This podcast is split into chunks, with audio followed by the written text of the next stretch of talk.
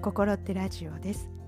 今日はですね怒りという感情について触れてみたいと思います。実はですねちょっとあの怒りを感じるような出来事がねありましてでそのその瞬間はですねもちろん自分では自覚ないんですよ。もう瞬間的にねこうバッと起こりますからね。でまああの家事をしていても仕事をしていてもですねそのことが頭から離れず、まあ、ずっとね怒ってるわけなんですよね。で頭から離れないので、まあ、ちょっと集中もできないですよねその時やってることにね。でちょっとこの状態まあ日をまたいで明日とかねそのまた次の日とかね、まあ、持ち越してしまうのだろうかもうそれはごめんだなと思ったわけなんですよ。でそう思った時にねあ私これもう相当このことについて怒ってるわと思ったんですね。でその時にはっきり自分の心の中に怒りがあるというのをね自覚したわけなんですよ。であそういうことだったら一度「心手ラジオ」で怒りというもののね動きについて取り上げてみるのもいいのではないかと思ってねそれでこのテーマを思いついたんですね。だからねもう本当にね今もう全く答えが出ていない落としどころもわからないもう全くリアルタイムこうホットな話題となりますけどもね題して怒りという感情についてというね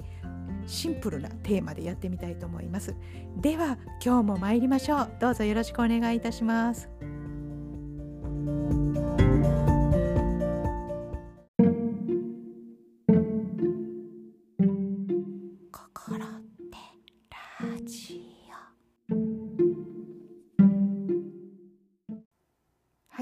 それでは怒りというテーマについて進めていきたいと思います。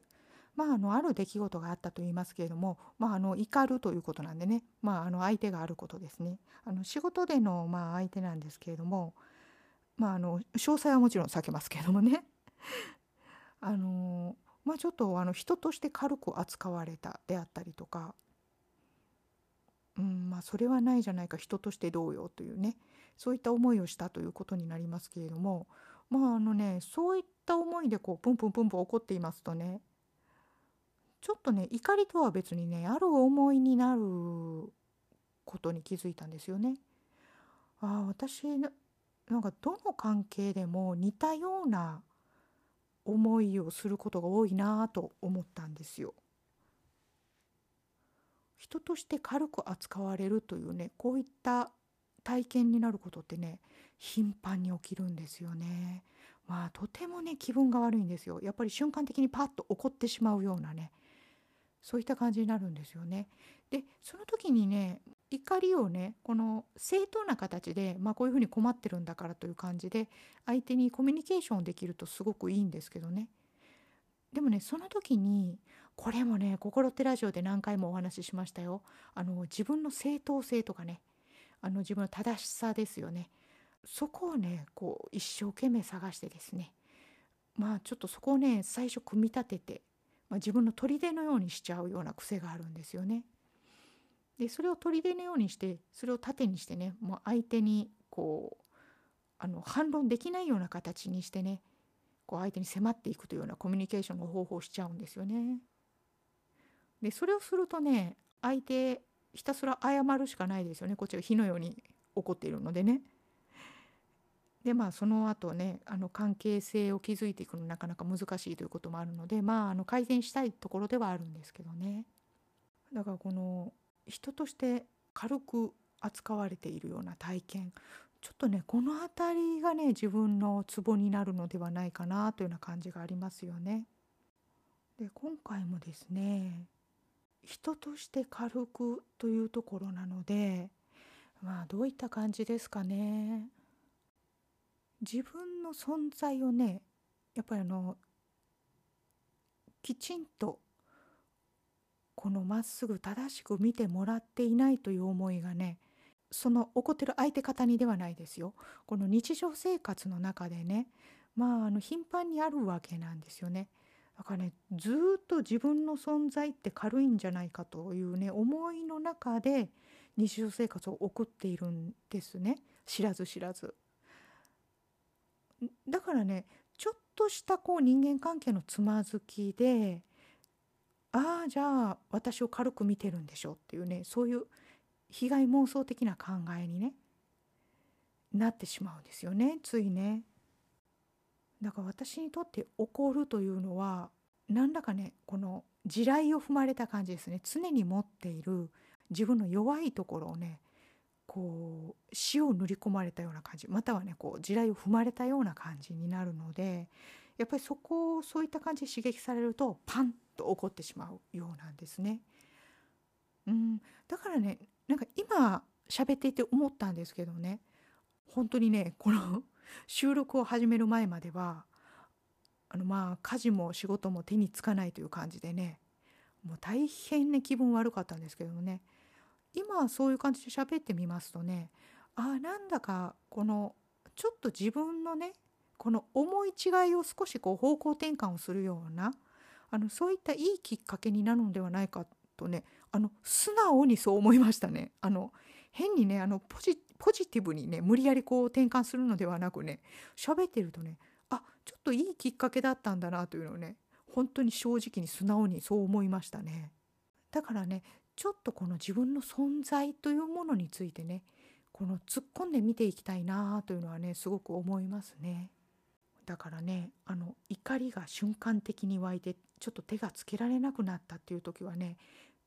そうですね。このマイクに向かってまずしゃべる。難しいですよねそれね普通ね。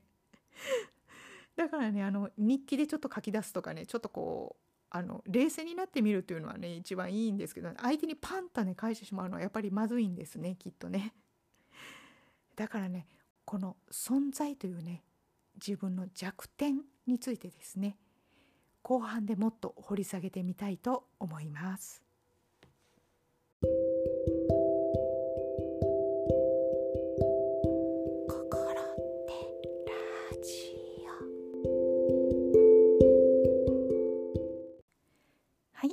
それでは後半テーマを続けていきたいと思います。でテーマを続けていきますと言いますけどもねもうすでに怒りというところから離れていってますよね。怒りというのはあの感情の表面的な一つの層であってその層の下に、まあ、あの自分の弱点的なものがね結構こう多く含まれているというようなイメージがしますね。でまああの存在のまあ、薄さ軽さというね私のあの弱点のようなものなんですけれどもまあそれはあの小さい頃に遡りまして少しね「心手ラジオ」でも触れたことがあったんですけれども小さい頃にね親の役に立たなかったから私の存在なんてなんだと思ったような体験がねたびたびあったんですよ。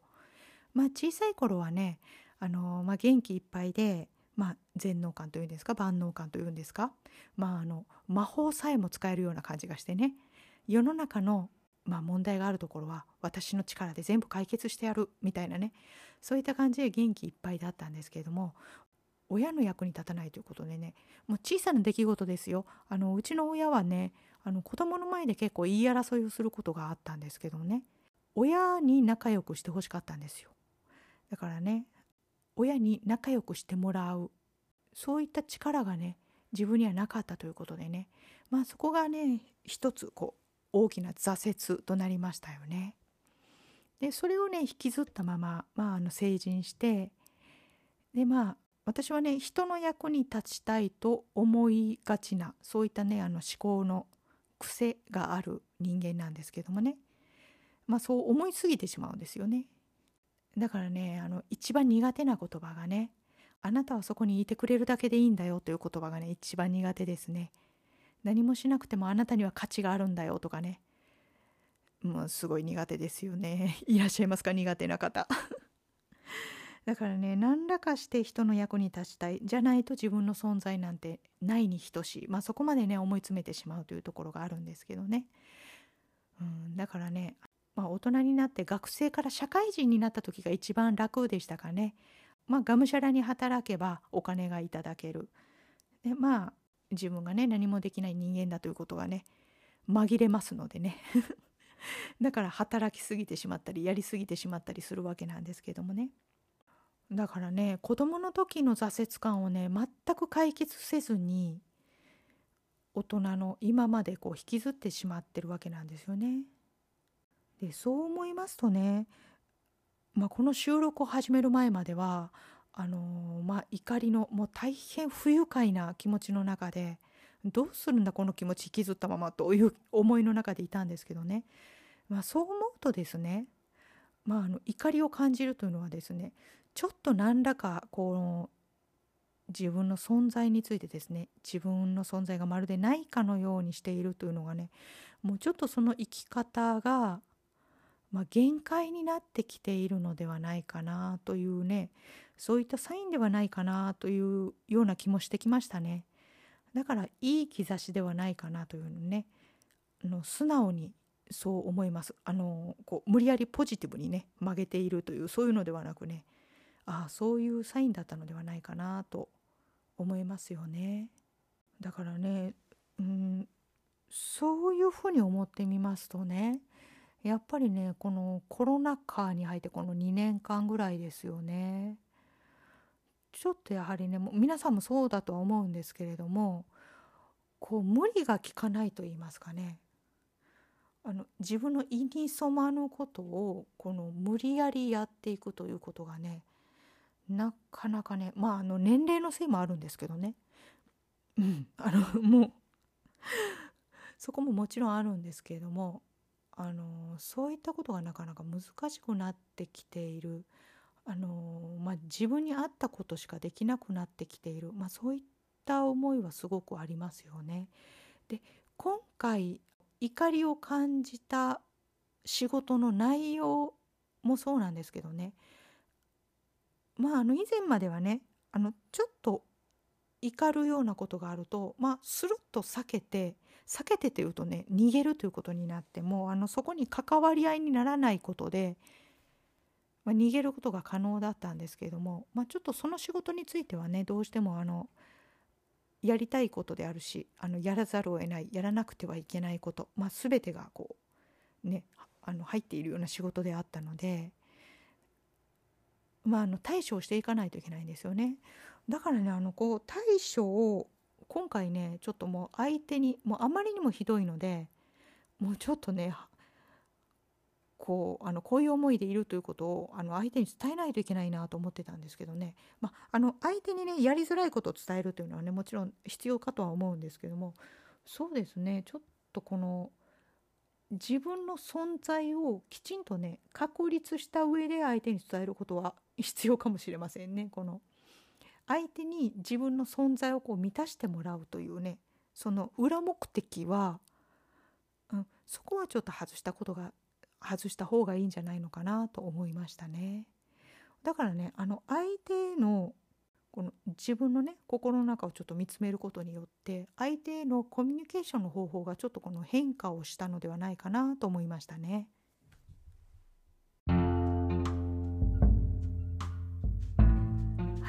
それでは「心手ラジオ」第26回目「怒りという感情について」というテーマでお送りしました。いかがでしたでしょうか？あのとてもね本当に自分で意外だったんですけれどももうあまりにもね怒りが激しかったのでまあ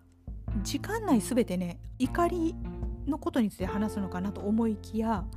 結構自分の中で怒りというのは一瞬であってあとはね自分の心の中のその自分の存在ということについてね